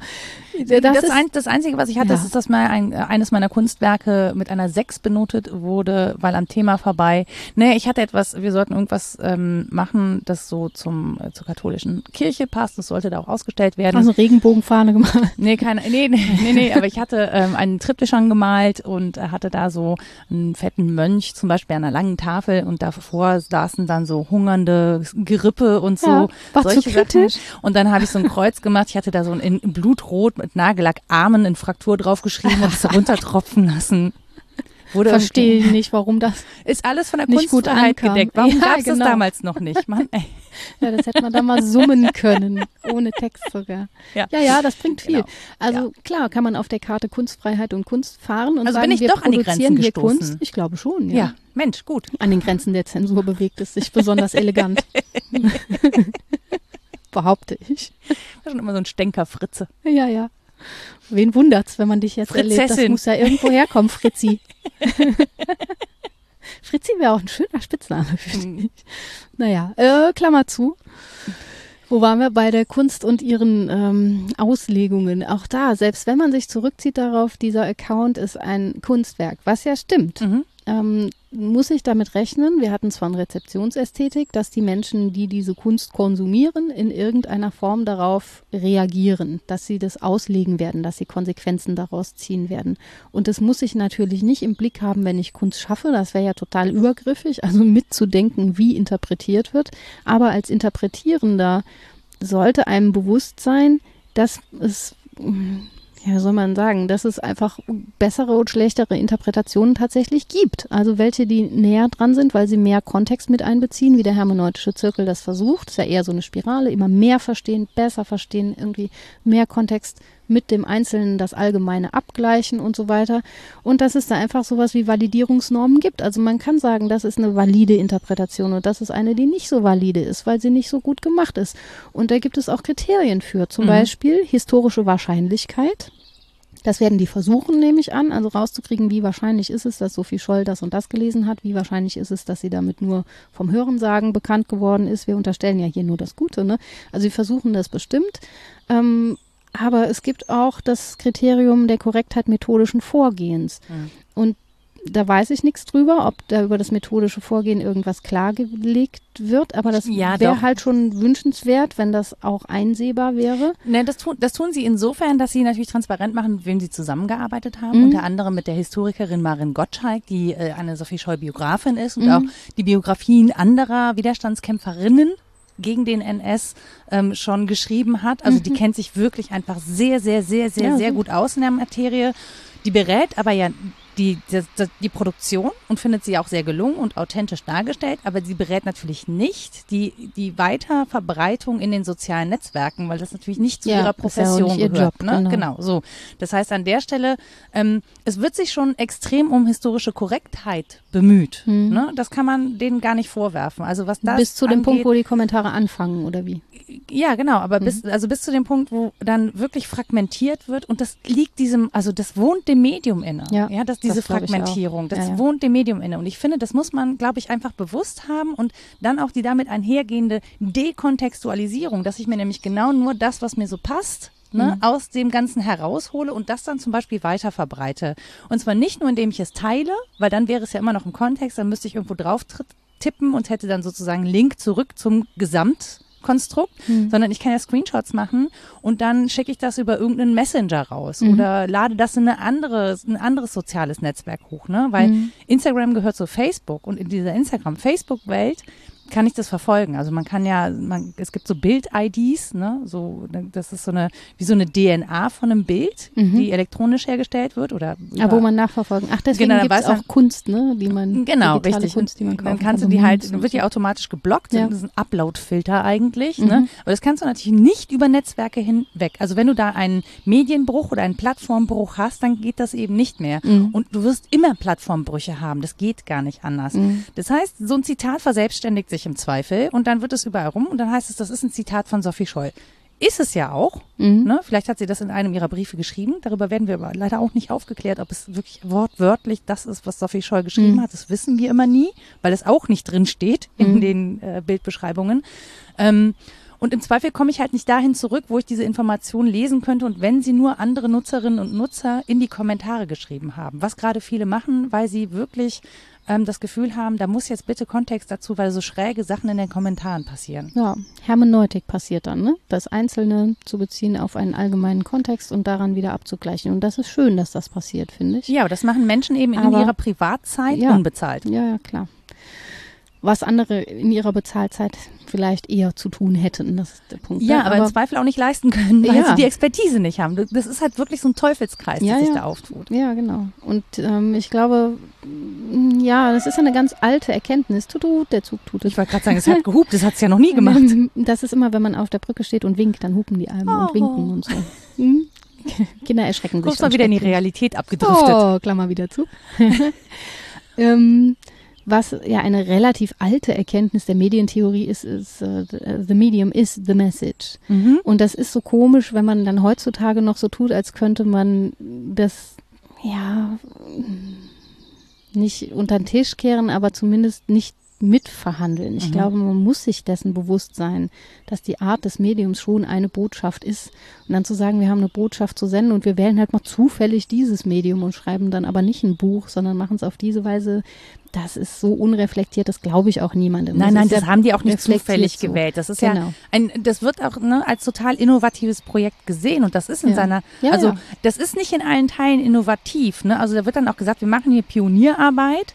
Jein. Also, weil Community Management ist jetzt keine Raketenwissenschaft, Mhm. beziehungsweise eigentlich ist sie das schon, aber ähm, die Gesetzmäßigkeiten, die da gelten, die können wir schon ewig beobachten. Mhm. Also ich selber mache seit zehn Jahren Community Management und kann deswegen eine Aussage darüber treffen, Ja. ähm, ne, wie das da funktioniert. Und ähm, deswegen finde ich das so komisch zu sagen, wir machen da Pionierarbeit. Also wenn man sich mit Community Management beschäftigt hat die letzten Jahre, dann weiß man zum Beispiel hier so Sachen wie, dass eine Kommunikation der vielen auf eine, auf eine Antwortmöglichkeit der wenigen trifft. Ne? Mhm. Also viele können dir schreiben Mhm. und wenn du aber verantwortlich bist, dann bist du dem gegenüber wirklich eine in Unterzahl. Da Ja. sitzen ja nicht diesen eine Million Followerinnen, das ist ja keine eins zu eins Kommunikation, den sitzen ja nicht eine Million Community Managerinnen gegenüber, sondern eine Handvoll, wenn es Mhm. Ja, gut klar. läuft.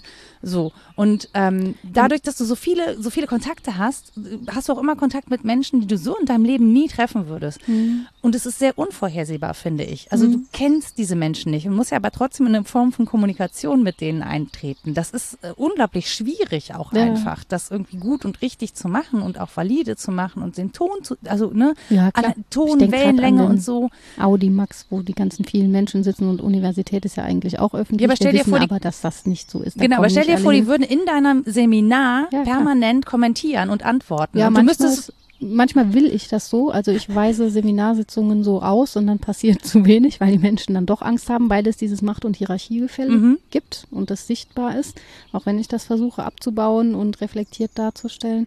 Aber wenn es passiert, ist es tatsächlich jedes Mal so, dass Fragen aus Ecken kommen, die ich nicht auf dem Schirm hatte. So denke ich, wo, wo kommt denn der Gedanke her?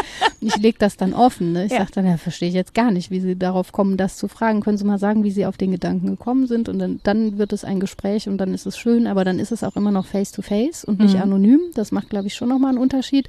Und natürlich bin ich die wenige und die anderen sind die vielen. Aber der Kontext ist gesetzt, Mhm. ähm, schon allein durch das Setting und durch die gemeinsame Aufgabe. Und das ist auch was, was ich einfordern würde, dass es eine gemeinsame Sache geben muss, über die man spricht. Also, dass es sich nicht so ausdifferenziert, dass man am Ende nicht mehr weiß, über welche Sache da gesprochen wird. Das geht mir leider so. Ich habe ja versucht, das zu lesen. Ne? Jetzt kommt mal wieder ein Bekenntnis. Ich habe ich es wirklich versucht und du hast es mir ja auch handhabbar gemacht, dass Mhm. ich das lesen kann. Ich verstehe es nicht bis schlecht weil ich, ich weiß, dass dieses, das richtet sich an den und den. Äh, Das steht Mhm. vorne dran, an, Mhm. auf wen das antwortet. Und ich verstehe auch, dass es unterschiedliche Botschaften sind. Aber ich werde das Gefühl nicht los beim Lesen, dass mein lineares Lesen dem nicht gerecht wird. Dieses von oben nach unten, ja. links und rechts funktioniert schon mal überhaupt Nein. nicht. Ich kann aber nicht anders lesen. Und ich kriege einfach nicht klar, warum die Menschen so krass aneinander vorbeischreiben. die schreiben nie über die, nie, also wirklich selten bleibt man an einem Punkt, über den gesprochen wird. Ja. Das macht mich Das wahnsinnig. ist eine sehr treffende. Beobachtung. Ja, weiß ich nicht. Vielleicht ist es ja mein Kopf, der das nicht Nee, so das ist hinkriegt. wirklich, das ist eine sehr treffende Beobachtung. Aber das ist wirklich auch das, das Schwierige an dieser Kommunikation, ne? Weil Mhm. man halt auch in der Kürze, es ist ja, du, du schreibst ja vor allen Dingen bei Instagram, schreibst du ja am Handy. Ja, und in, stimmt. und in Das der ist Kürze, und du Mhm. kannst zum Beispiel auch gar nicht deinen ganzen Text immer sehen. Ne? Das heißt, ich überreiße, wenn ich irgendwie. Du weißt dann vielleicht nicht mehr, was in den ersten drei Zeilen ja, so wie hier bei uns oft, ne? Ja, wenn wir du mich wieder doch zum Thema zurückführen musst. Ja, so, ja, so, genau. äh, wo waren wir? Genau, so ist es da auch. Und ähm, es dauert auch sehr lange zu antworten. In der Zeit können schon wieder drei neue Leute irgendwas kommentiert Ja. haben und so. Also es ist auch keine Nachzeitigkeit. Es ist häufig auch eine Gleichzeitigkeit Ja. vorhanden, was auch dazu führt, dass man ähm, aneinander vorbei kommuniziert. Also diese, diese digitale Kommunikation in, in, in ihrer Masse, in ihrem, in ihrem Zeitstrahl und so, die ist total vernetzt und die ist auch, die, da passieren viele Sachen auf vielen Ebenen parallel.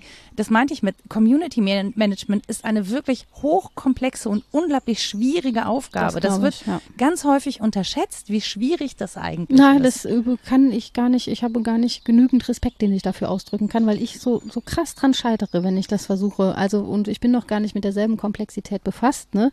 Ich habe ja nur Meinungen, die nacheinander geäußert werden. Da kann ich mir Notizen zu machen. Mhm. Also, diese Gleichzeitigkeit ist, glaube ich, wirklich ein Punkt, den man ähm, mit beachten muss. Ja.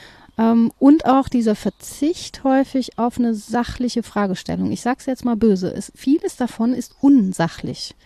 Und zwar nicht, weil es keine Sache thematisiert, sondern weil es an der Sache vorbeigeht, weil es Mhm. eine andere Sache nochmal in den Fokus holt, was legitim ist, wenn man über was anderes sprechen will. Aber dann muss man sagen, okay, jetzt halte ich mal fünf Minuten die Klappe und jetzt lass uns erstmal klären, was zu dieser Sache zu ja, sagen aber das ist unrealistisch. na klar ist das unrealistisch. Kann ja nicht. Wie soll denn jemand wissen, dass er warten muss, wenn in anderen Teilen der Welt gerade jemand schreibt? Ja, also ja, ist eben. mir schon völlig klar. Aber ähm, ja, wenn man es hermeneutisch betrachtet, die Kommentare sind ja auch Textkonvolut. ja. Man müsste also auch mit den Texten, die Kommentare sind, hermeneutisch umgehen Mhm. können. Und da geht es um, ich sage es nochmal, die Vielfalt des Meinbaren Mhm. die ist da. Aber es gibt einen Maßstab, um die, Gadamer nennt das die Zufälligkeit der eigenen Vormeinung überschreiten zu können. Mhm. Weil es gibt eine Zufälligkeit der eigenen Vormeinung. Die kommt ja von irgendwoher, das ist aber äh, ja eher zufällig. Also die erklärt sich aus meiner Lebensgeschichte, aber die erklärt sich den anderen nicht. Die Mhm. kommt von irgendwoher. Und die, die ist dir oft nicht transparent, wenn du in so einer Kommunikation genau. bist zum Beispiel. So, und Ja. er fordert dafür ein, das zitiere ich jetzt auch wörtlich, wer einen Text verstehen will, ist vielmehr bereit, sich von ihm etwas sagen zu lassen. Mhm.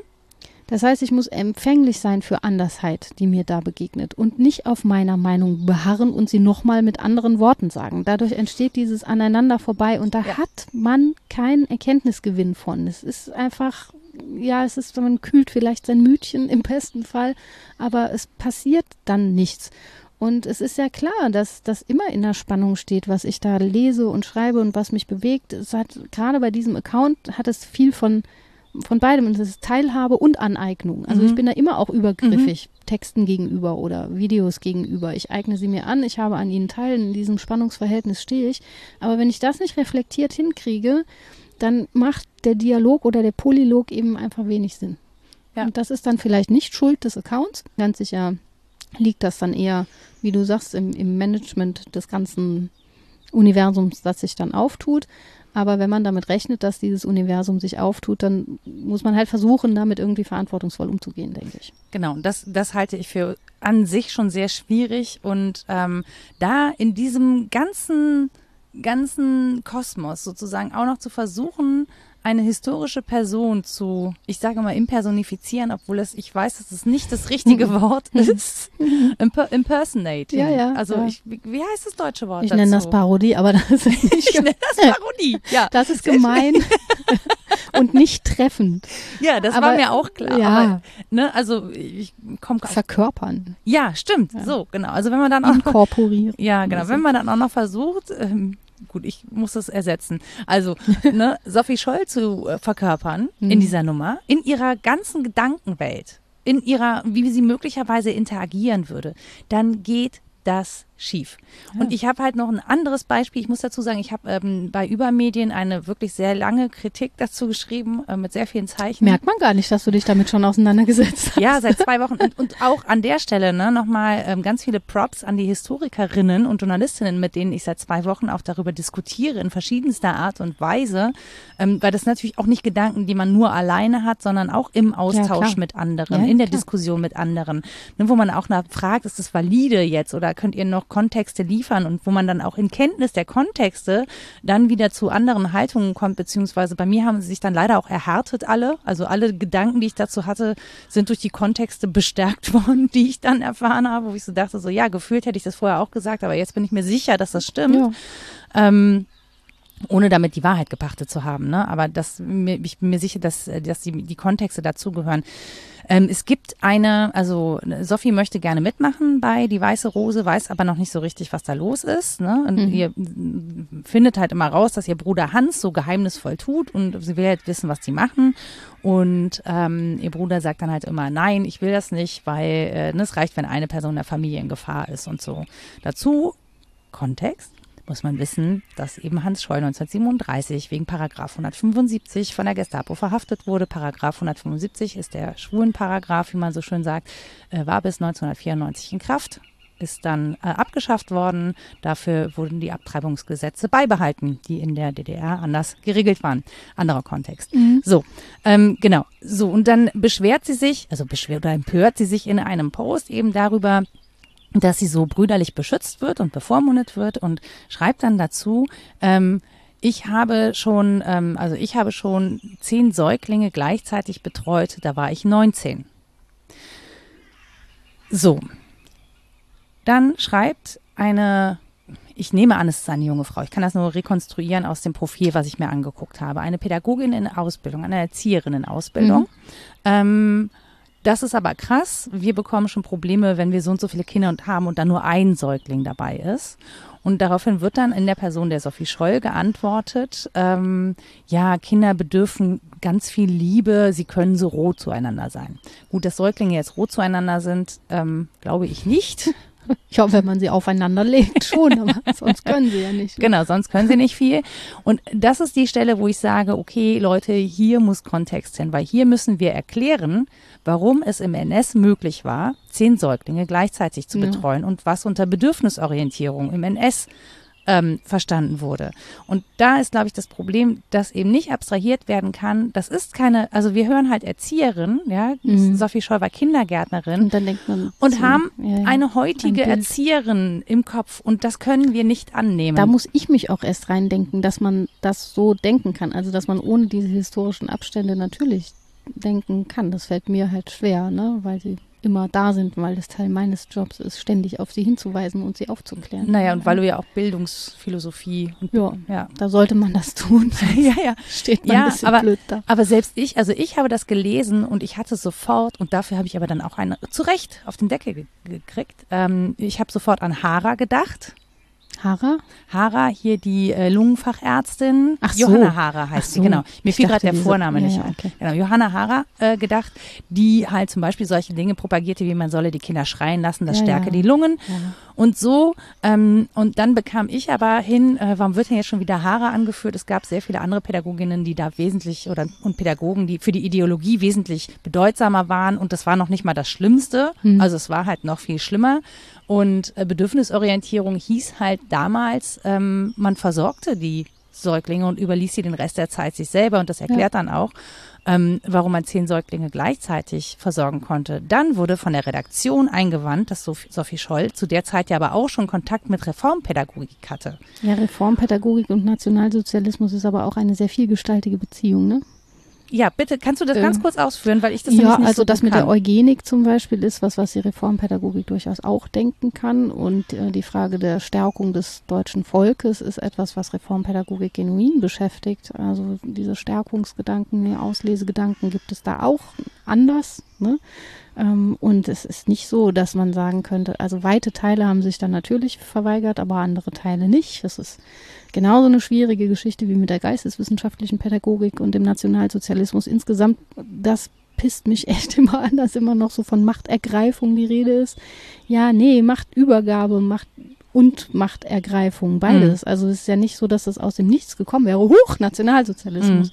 Das, ja, diese historischen Kontexte der Weimarer Republik und allem, was da schon so gewachsen ist, die muss man dann eben auch noch zumindest anreißen, denke ich. Genau. Und das, das Schwierige fand ich aber, dass in dieser Antwort suggeriert wurde, es würde um Bedürfnisorientierung bei Säuglingen gehen. Und das fand ich halt. Ja, aber darum ging es ja auch in dem Post nicht. In dem Post ging Nee, es in ja darum zu sagen, ich bin eine erwachsene Frau. Ja, aber wenn in Ich den Kommentaren, genau, werden. aber wenn in den Ja. Kommentaren jemand darauf Bezug nimmt, Ja. hast du plötzlich, das, ne, dann Ja, bist du plötzlich in dieser Bredouille darauf antworten Das meine zu ich mit dem Unsachlichen. Ja, aber das und das meine ich mit Kontext. Ist da an der Stelle wäre es wichtig gewesen, diesen Kontext zu liefern, weil die die Frage und die Verwunderung ist ja völlig berechtigt. Mhm. Ne? Also ich fand das gut, dass das kam, ehrlich Mhm. gesagt. Und was ich super spannend fand, ist, das war eine, eine Nutzerin, die dann, ne, da gab es noch eine ähm, ein Account Säuglingsgeschichte, auch ganz toll. Da gibt es Mhm. einen äh, vierteiligen Blog-Eintrag zu eben zu den Pädagoginnen und Pädagogen des NS, ne, Mhm. wo äh, Johanna Hara wirklich eine untergeordnete Rolle spielt und das auch gut begründet wird. Das ist super, super spannend zu lesen.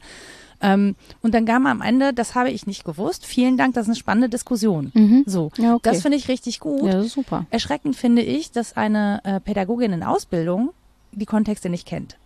Ach, weißt du, Ja, ich weiß. Da sage ich jetzt mal nichts. Genau. Aber auch das ist wieder so eine Stelle, wo ich sage, hm, ist es da, ähm, also im Zweifel, ich weiß gar nicht, ob, ob ähm, Sophie Scholl eine reflektiertere Antwort darauf gegeben hätte. Das ma- mag sein, dass das Können sogar wir ja richtig, richtig verkörpert ist, ne? Aber es, es wird an der Stelle einfach schräg, weil es etwas aus dem Blickfeld rückt, was unbedingt in dem Kontext ins Blickfeld muss, finde ich. Also ist die Folge, die wir gerade produzieren, ein Plädoyer für den Kontext eher, als dass sie über Wasserlicht geschrieben, Naturalismus, Ökofaschismus, Anthropomorphismus, Reenactment und Kongenialität spricht. Nee, es gehört ja zusammen. Ja, ja. Ja, es geht ja auch nicht drum, das wäre mir jetzt nochmal wichtig, es geht jetzt nicht drum, diesen Account zu bashen, Nein, weil nein. das ist mir auch zu speziell. Ich kenne den gar nicht, ich bin ja, kann das nicht, sondern es geht um die Sache selbst und das unsachliche Weglassen von Kontext und dass Genau. das problematisch ist. Gerade wenn man Leuten irgendwas vermitteln will, didaktisch, niederschwellig vermitteln will, ähm, heißt das eben nicht, dass man Kontexte weglassen muss. Also äh, da habe ich gar nicht auf dem Zettel zum Zitieren. Ich glaube, Nolz heißt der, ich weiß nicht mehr genau, aber das Buch heißt Die Leichtigkeitslüge. Das hat mich Mhm. vor ein paar Jahren sehr beschäftigt. Warum tut man so, als müsse man alles so leicht und lebensnah rüberbringen, damit, Snackable. damit, ja, damit die Deppen das raffen. So, das ist doch gemein. Also wer sagt denn, dass ErzieherInnen in der Ausbildung nicht bereit sind, das aufzunehmen? Es wurde sich ja offensichtlich gefreut um Kontexte. Warum Ja. soll man sie rauslassen? Warum soll man Menschen nicht mit Komplexität ähm, konfrontieren? Sie können ja dann immer noch auswählen, Ja. wenn es ihnen zu ätzend wird. Äh, dann gehen sie halt weg. Also man kann ja auch einfach nicht mehr lesen, was da steht. Und damit habe ich massiv ein Problem. Also wenn man allzu früh ähm, Dinge zu einfach macht. Mhm. Wenn mich jemand bittet, Dinge einfacher zu sagen oder das zu versuchen, dann ist das häufig ein Hinweis, der mir dient, weil ich mich dann versteckt habe hinter einer abstrakten Formulierung. Mhm. Meistens ist mir gedient, es einfacher zu sagen, aber nur bei Dingen, die ich wirklich kenne, kann ich es gut einfach sagen. Mhm. Dinge, die ich nicht gut kenne, kann ich auch nur beschissen einfach sagen, weil mhm. ich ne, dann kann ich nur reproduzieren oder irgendeine Meinung kolportieren oder so. Ich kann da aber nicht wirklich was zu sagen. Und das ist ein Punkt, ähm, da sollte man dann einfach auch mal die Klappe halten, glaube ich. Ja, und ich finde, wie gesagt, ich, ich ähm, es geht wirklich, glaube ich, niemandem darum, ähm, dieses Projekt komplett mies zu reden. Ne? Aber ich, Na, mir nicht, ich kenne es ja kaum, aber es naja, gibt schon nee. Anteile, wenn du sie so darstellst, dann muss man sagen, da ist es problematisch. Genau, richtig. Und ich finde, das muss man einfach wirklich mit auf dem Schirm haben. Es gibt zwei Pädagoginnen, die vom Kleine Pause Podcast, die ich wirklich auch ganz toll finde, die haben schon sehr früh angefangen, das in Frage zu stellen. Mhm. Auch zum Beispiel, weil sie sagen, naja, jetzt sind ja halt die Schülerinnen und Schüler nah dran, die gehen halt mit, bis Sophie Scholl verhaftet wird, zehn Monate lang. Wer fängt das denn ab? Also ja, wer fängt dann, dann gehen zum die Beispiel mit unter die Guillotine auch? Damit nee, nee, nee, nee, so, nee, nee, ja, das hört mit der Verhaftung ja, ja. ja, ich, ja, aber so, ne? warum ne? da anfangen und da aufhören? Das ist ja schon die nächste Frage. Ja, weil das eben traumatisierend ist. Ja. Ne? Also das Bewusstsein dafür ist ja schon da. Und ähm, die, diese Schwierigkeit, die natürlich bei diesem Account auch ist, sie wollen natürlich der Geschichte nicht vorgreifen. Wenn man bestimmte mhm. Dinge weiß und in Kontext setzt, greift das unter anderem der Geschichte vor, die sie so erzählen. Dramaturgisch einfach nicht schön, ne? Geschichte. Ja, ja, das ist so. Geschichte ist dramaturgisch ein Problem. Ja, genau. Die hat nämlich ihre eigene Dramaturgie, die mhm. sie mitbringt. Und ich glaube, es ist wirklich, ähm, es ist eine riesige Herausforderung, glaube ich, das redlich zu machen. Und mhm. aktuell entsteht der Eindruck, dass man sich im Zweifel einfach zu viel vorgenommen hat, mhm. was das angeht. Und die Frage, ob man wirklich in dem Fall nicht besser eine äh, fiktionalisierte, komplett fiktionalisierte Gruppe und Person genommen hätte, als ja. eine, die eben historisch ähm, gut belegt und auch erforscht ist und zu der es sehr viele andere Sachen gibt. Mhm. Ob man sich damit einen Gefallen getan hat, das weiß ich nicht so richtig. Ja, es ist auch eine Frage der Angemessenheit im Allgemeinen. Also ich hatte das letztens im Seminarkontext. Ich habe das eben auch gemacht. Ne? Ich möchte jetzt mich da gar nicht äh, drüber stellen. Ich habe auch Industrialisierung in ein paar Sekunden und nur mit hm. Schlagworten gemacht. Ähm, was da gemacht wurde im Seminar war, dann haben Studierende ein YouTube-Video gezeigt von, ich habe das Portal mir nicht gemerkt, da wurde so einfach clever oder so, so Wissen in zweieinhalb Minuten der Nationalsozialismus. Und nun bin ich eine Freundin des flapsigen Ausdrucks, auch bei ernsten Dingen. Mhm. Mm, mag also persönliche Befindlichkeit sein, aber ich finde, wenn man so einsteigt mit, ja, war schon eine krasse Zeit und so. Nee, einfach nee. Und mhm. dann den Holocaust nicht nennt oder alternative Formulierungen nicht, nicht mal im Ansatz benennt, schwierig. Also klar wurde was gelernt in den zweieinhalb Minuten, wenn man noch gar nichts davon wusste.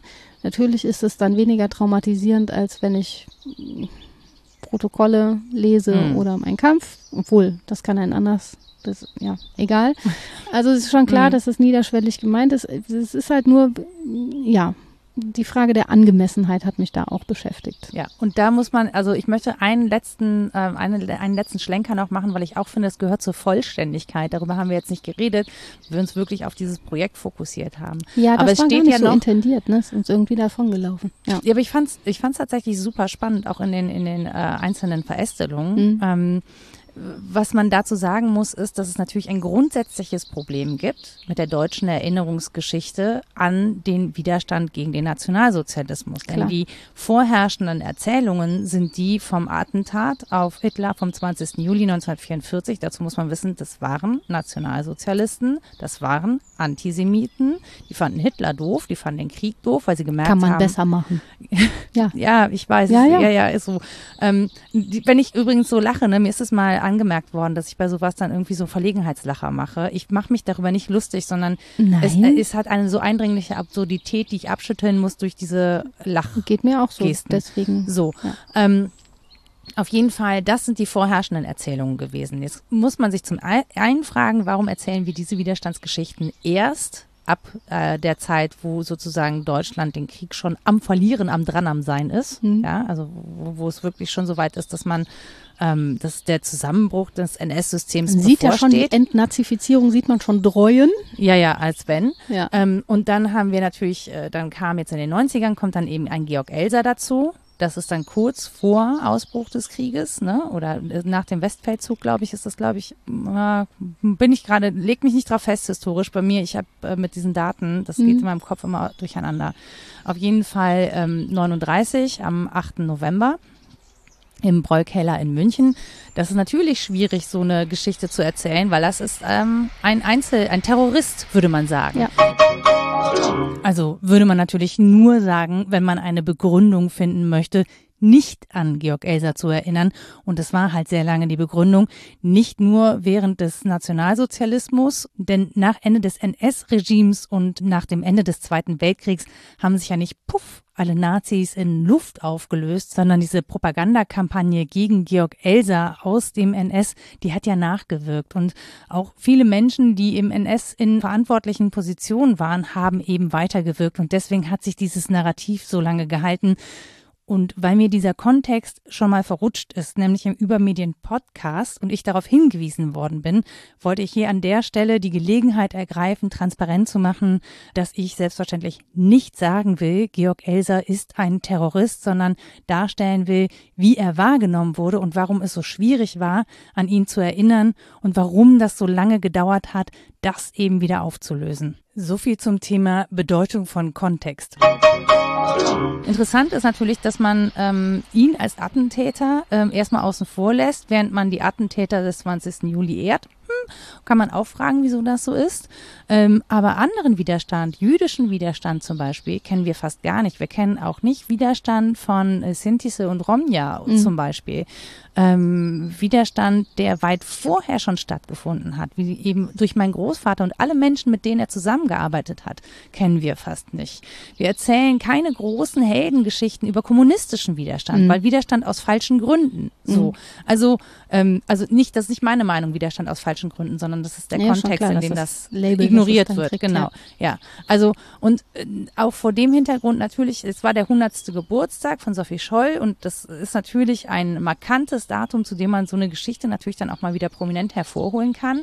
Mm, Das Problem ist, dass wir halt wenig über andere Sachen reden in Deutschland. Es gibt zwar sehr viele Gedenkstätten, Stätten, aber im großen Diskurs findet alles andere kaum statt. Ja, ja, ich, das ist zum Teil, glaube ich, wirklich Dramaturgie geschuldet, ne? Die guten Geschichten, mit denen man viel anfangen kann, die reichen dann auch irgendwann, es sind ja alle dann auch so genervt, es ist ja schon so viel erzählt und dann werden die eher nochmal variiert, als dass man jetzt nochmal neue Felder aufmacht, weil das ja Komplexität bedeuten würde, ähm, auf die man auch gucken müsste. Ja, Also aber es sind auch die, es sind auch die Geschichten, die uns dann irgendwie so Erleichterung verschaffen, ne? weil wir dann irgendwie sagen können, ja, aber es gab ja deutschen Widerstand, ne? Ja. Oder ähm, die eigenen Groß, also das steht da halt auch drunter. Ähm, es gibt diese, es gibt ein Posting, ähm, da referiert oder rekurriert die imaginäre Sophie Scholl auf ihre Mitgliedschaft im Bund Deutscher Mädel im BDM. Ähm, und dann gibt es aber so sinngemäß Antworten darunter wie äh, wir verzeihen dir oder jeder macht mal Fehler. Rita bricht gerade innerlich zusammen, aber ähm, genau und das ist halt auch sowas finde ich halt einfach uff, ähm, das, das, aber das ist eben genau das, was dieser Erzählung innewohnt und deswegen Ja. ist sie eben auch schwierig. Ich möchte an der Stelle auch nochmal, den machen wir auch in die äh, Shownotes, den Max äh, Czolek empfehlen, den Text, den er in der Wochenzeitung geschrieben hat, ähm, der auch nochmal daran erinnert, was eigentlich Erinnerungskultur bedeutet und warum wir zum Beispiel jüdisches Leben ausschließlich äh, in der Shoah und ähm, erzählen, also als Opfer, aus der Opferperspektive und nie aus einer Widerstandsperspektive. Ne, Aufstand im Warschauer Ghetto, klar, kennen wir. ja, oder auch aus einer Alltagsperspektive. Aus einer also- Alltagsperspektive, wie zum Beispiel der beste Freund von meinem Opa, Max Beretz, ne, der ja auch, ähm, ja, der war Widerstandskämpfer, Punkt aus. Ja. Ja. der hat sich schon ab 1933 gegen den Nationalsozialismus engagiert, gemeinsam mit meinem Opa. Und die haben krasse Dinger gedreht, die zwei. Ja, und die Alltagssachen sind eben was, was man vielleicht nicht so gut dokumentiert findet. Daraus kann man nicht die große Geschichte machen, weil es viele kleine Geschichten möglicherweise sind. Oder man hat auch kein Interesse an der nächsten großen Geschichte. Ja, oder weil sie eben nicht diese eine große Tat am Schluss haben. Ja. Ne? Also diese eine große Tat des Ja, dramaturgisch einfach nicht Ja, so genau, gut. Richtig. Man kann sie nicht auf diesen einen Punkt zuspitzen, an dem man sagen kann, so und da war's. Ja, ja. So. ja gut, Menschen sind halt auch so, dass sie Geschichten gut erzählt haben wollen. Ne? Ich versuche Auch. ja, ja. Aber ich, das ist ja mein Punkt. Sie können auch mehr als das. Wir Ja. können auch mit Komplexität. Wir müssen es nicht leicht präsentiert kriegen. Wir müssen es nicht handhabbar haben. Aber ich denke, bei so Dingen wie die Kommentare laufen in 25 Richtungen, da ist es schon gut, sie mit der Kom Komplexität nicht allein zu lassen, Mhm. sondern das wirklich zu moderieren im besten Sinne, also klarzulegen, das habe ich ja schon so oft gesagt, dass ich mir so eine Diskurs, ui, ui, ui, und nicht Polizei, aber so ein Diskurs-Alert wünsche, Mhm. in dem steht, äh, Entschuldigung, eigentlich hatten wir gerade über das und das gesprochen, Mhm. alles andere ist jetzt vielleicht auch sehr nett, aber lass uns mal an dem Punkt bleiben, ähm, der sachlichen Diskussion und selbst da können ja Kontexte so weit aufgehen, dass sie einen bereichern. Man muss nicht immer auch das eigene Interesse so in den Vordergrund Mhm. spielen, finde ich. Das ist was, meine Frage ist bestimmt auch eine Frage anderer und deren Fragen zuzuhören kann mich extrem bereichern. Mhm. Und das ist was, was mich wirklich stört, dass da jede und jeder für sich so den eigenen Fokus immer einbringt, das eigene. Und das steht übrigens auch bei Nietzsche, dass er sich Leser wünscht, der Leser darf nicht das eigene zu sehr einbringen. Mhm. Und das ist ja auch hier hermeneutisches Prinzip, bereit zu sein, empfänglich zu sein für Andersheit, etwas von, von dem Text verstehen wollen, wirklich verstehen wollen. Und es setzt einen vielleicht eher in so eine passive Haltung, vermeintlich, aber ich glaube, dass dieses Verstehen wollen was sehr Aktives ist, Mhm. weil das nur der Untergrund ist. Auf der unteren Basis ist dieses Verstehen wollen, dann ruht aber darauf ja eine Theorie des Verstehens. Ich muss mich also fragen, nach welchen Prinzipien verstehe ich denn? Und dann frage ich mich automatisch nach den Bedingungen der Möglichkeit meines Verstehens. Und wenn ich bei den Bedingungen bin, dann bin ich beim Kontext. Das kann ich gar nicht anders. Und das braucht eben Zeit. Das ist sicher problematisch, gerade mit den, mit den neuen Medien, dass sie, ne, dass Das man im passiert Prinzip im für alles sehr viel, Ja, ja, man hat super wenig Zeit dafür. das können Menschen nicht. Auch das Synchrone äh, statt des Linearen ist ein Problem. Aber wenn wir es festmachen an so einem Zitat, dann geht es ja ganz gut. Also das Mhm. punktuell mal rauszunehmen und zu sagen, darüber möchte ich mehr wissen. Ähm, das ist einfach eine Möglichkeit, das mal aufploppen zu lassen. Oder äh, sei es sowas wie, was ist eigentlich Faschismus oder was war Industrialisierung. Dann picke ich mir mal eins raus und denke und suche mal ein bisschen mit anderen zusammen und dann wird die Diskussion garantiert sachlicher und besser. So, und da muss man sagen, da wollen sie jetzt nachjustieren tatsächlich mit einer Landingpage. Das ist eine Homepage, die außerhalb allerdings von Instagram ist. Das finde ich so, ich finde diese Medienbrüche immer nicht gut oder Plattformbrüche. Ich hätte das gerne auf der Plattform. Also ich, mein Vorschlag war ja, mach doch ein wöchentliches Insta-Live mit den beratenden HistorikerInnen Mhm. so, dass alle, die daran teilnehmen und eben nicht nur Schülerinnen und Schüler, die das mit ihren Lehrerinnen und Lehrern gerade irgendwie durchsprechen, ähm, die Chance haben, Fragen zu stellen. Das Mhm. fände ich irgendwie total gut. Natürlich bricht das an der Stelle die Erzählung, aber ich muss es ja nicht rezipieren, wenn ich das nicht möchte. Ich muss es auch übrigens nicht speichern. Ne? Man kann so ein Insta-Live machen, Das ohne muss das zu auch speichern. nicht schlimm sein, eine Nein, gebrochene auch Erzählung erzählt Ja. zu kriegen. Also warum soll ich mir nicht vom Harry Potter, den ich gerade genossen habe, auch das Making-of angucken? Natürlich kann ich dann sagen, Ja. "Ah, jetzt habe ich Oder gesehen, wie das tatsächlich dann Mein so, Kampf in der kommentierten Ja, äh, Version. sag ich und ja, das aus ja Gründen. immer ne? wieder. So. Ja, genau. Ja, also wie gesagt, es ist, ich finde es super komplex, auch in der Besprechung, weil die- diese Plattform super komplex ist. Das ganze Projekt ist mega komplex. Ich kann, ähm, ich finde, es ist einfach, ja, vielleicht ist es dann doch noch unterfinanziert für das, was sie vorhaben, muss man sagen. Ne? Könnte ich mir gut vorstellen, weil Ja. das ja unendlich viel ist- Arbeit ist. Das es müssen ist- richtig viele Leute tun, die richtig, ja. richtig gut ausgebildet sind und die sind, im besten Fall sind sie teuer. Ich hoffe, dass sie teuer sind und gut bezahlt werden, wenn sie was machen. Also von daher auch da, ne, riesen Respekt. Also es ist ein riesen, riesen, riesen, riesen Ding. So. Mhm. Ähm, und ich will auch nicht, dass Leute jetzt irgendwie denken, ähm, ich möchte deren Arbeit komplett schlecht machen. Darum geht's überhaupt gar nicht, sondern es geht wirklich um die Sache. Ja. So, ich hoffe, das ist rübergekommen. Und liebe Rita, vielen Dank, dass du dich darauf eingelassen Puh, hast, ja, das obwohl das schwer überhaupt nicht. Äh, Das ist weit weg von meiner Lebensrealität. ja, Ähm, aber eigentlich finde ich das, das gut. Andererseits aber auch nicht, weil dieses Kongeniale und das Reenactment und so und nochmal über Hermeneutik nachzudenken war eine super Gelegenheit. Ob das was zum Diskurs beigetragen hat, das weiß ich nicht, aber das ist ja jetzt dann auch anderen Leuten Jetzt spät. Jetzt ist zu spät, genau. Jetzt seid ihr am Ende. So. Und wenn wir irgendwie sowas machen, den Gedanken muss ich noch unterbringen, ähm, wie, äh, weil ich das gleich auch nennen werde, sollte das kontextualisiert sein. Dass man so einen Zusammenhang hinkriegt von Verstehen und Genießen. Mhm. Das ist ja jetzt ein Format, Ja. das genau das will und auch unser Format will sowas. Ja, wichtiger und, Punkt. Ähm, Jaus hat gesagt, es ist eigentlich eine Einheit. Also wenn man sowas macht, muss es die Einheit von verstehendem Genießen und genießendem Verstehen sein. Mhm. Und dann nicht nur genießen und hinnehmen, aber auch nicht nur verstehen wollen, sondern sich auch mit reinnehmen lassen. Das ist, das ist völlig legitim. Ähm, man muss es eben nur reflektiert angehen. Amen. Amen. Äh, Ritas so Literaturliste. gemeint. Ja, die ist jetzt natürlich wieder am Thema vorbei, weil es uns anderswo hingetragen hat, aber ein, ein bisschen was davon stimmt. Also ich habe ein gutes Kapitel über die Industrialisierung und diese Zusammenhänge mit Malthus und so auch gefunden bei Helmut Lambers Geschichte der sozialen Arbeit, wie aus Helfen soziale Arbeit wurde. Ähm, Das ist von 2018 und das sind gar nicht so viele Seiten. Industrialisierung ist Seite 109 bis 140. Von ähm, Thomas Robert Malthus kann man, wie gesagt, die Neuausgabe des äh, Bevölkerungsgesetzes jetzt bald lesen. Ich meine, es kommt im August raus. Dann hatte ich zum Gedanken dieses Ökofaschismus äh, und dem Gedanken, ob die Erde viele Menschen tragen kann und es qualitativ anzugehen statt quantitativ, Eleanor Ostrom ähm, mir nochmal vor Augen geführt, was mehr wird, wenn wir teilen vom Mhm. gesellschaftlichen Wert der Gemeingüter. Das ist von 2011. Dann gibt es auf der Seite der Bundeszentrale für politische Bildung einen herrlichen Artikel über Reenactment, den ich zitiert habe. Der ist von Melanie Hinz von 2011. Zitiert habe ich auch Hans-Georg Gadamer mit Hermeneutik, Wahrheit und Methode. Also das ist der erste Band seiner Hermeneutik, Wahrheit und Methode. Und ähm, auch aus dem Metzler Lexikon Kun Kunstwissenschaft. Mhm. Die haben das mit Schleiermacher und diesem Gedanken der Kongenialität nochmal aufgenommen. Der Artikel zur Hermeneutik ist von Klaus Voll genannt. Und das letzte, das mit dem Verstehen äh, und Genießen, das kommt von Hans-Robert Jaus, Ästhetische Erfahrung und literarische Hermeneutik, von 1982. Vielen Dank.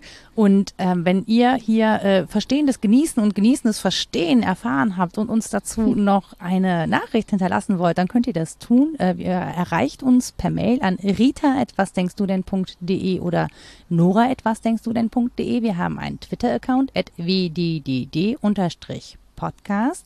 Mich erreicht ihr auf Mastodon unter Frau Nora, wie eigentlich auf fast allen Plattformen, die ich so bespiele.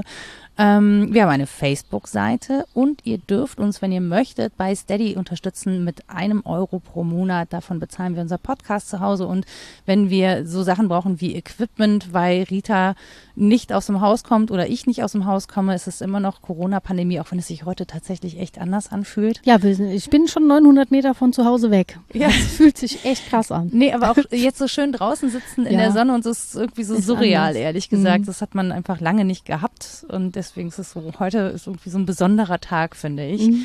Ähm, genau. Und ihr dürft uns natürlich sehr gerne auch Sternchen hinterlassen, da wo das geht, oder einen kleinen Text schreiben äh, über diesen Podcast, wie ihr den findet. Das hilft anderen Menschen rauszufinden, ob sie den vielleicht auch gut finden könnten. Und ansonsten würde ich sagen, ich hoffe, ähm, ihr habt auch die Zeit, nicht nur äh, verstehen und zu genießen, sondern einfach auch mal ein bisschen zu sein, draußen Hm. zu sein und ähm, ja, die Nase in die Sonne zu halten, wenn es euch gut Weg tut. von den Bildschirmen. Weg von dem Bildschirm. Nein, ernsthaft, das ist, ähm, ich finde das gar nicht so unwichtig, gerade nach den letzten zwei Wochen, in denen ich sehr viel Zeit am Bildschirm verbracht ja, habe. ich auch. Mhm.